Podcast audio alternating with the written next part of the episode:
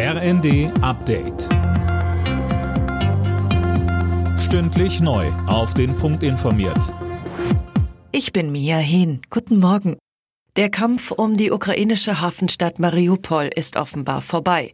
Die russische Armee meldet, die letzten 531 Kämpfer hätten sich ergeben. Mehr von Max Linden. Bereits vorher hatte die ukrainische Militärführung angeordnet, dass die letzten Kämpfer, die noch im Azov-Stahlwerk ausharren, die Verteidigung der Stadt aufgeben. In dem Stahlwerk hatten sich noch hunderte Kämpfer verschanzt, viele hatten sich allerdings im Laufe der Woche ergeben. Nun offenbar auch die letzten Verbliebenen meldet die russische Armee und spricht von der vollständigen Befreiung des Azov-Stahlwerks. Im Juli soll die Ukraine die ersten 15 Gepard-Flugabwehrpanzer aus Beständen der deutschen Industrie bekommen.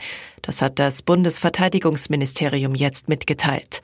Außerdem sollen knapp 60.000 Schuss Munition bereitgestellt werden. Sturmtief Emmelinde ist am Abend weiter über Deutschland hinweggezogen.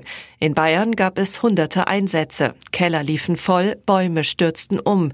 Beim Einsturz einer Holzhütte in Mittelfranken wurden 14 Menschen verletzt.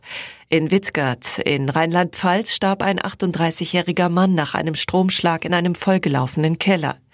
Die Zahl der Verletzten nach dem Tornado in Paderborn wurde inzwischen auf 43 erhöht. Der Schaden durch den Wirbelsturm in der Stadt geht in die Millionen. Rekordgewinn für eine Tippgemeinschaft aus Nordrhein-Westfalen beim Euro-Jackpot. Insgesamt 110 Millionen Euro gehen an die 15 Lottospieler. Jeder bekommt einen Anteil von 6,9 Millionen Euro. Für den SC Freiburg und RB Leipzig steigt heute das Spiel des Jahres. Beide Teams treffen am Abend im Berliner Olympiastadion im DFB-Pokalfinale aufeinander.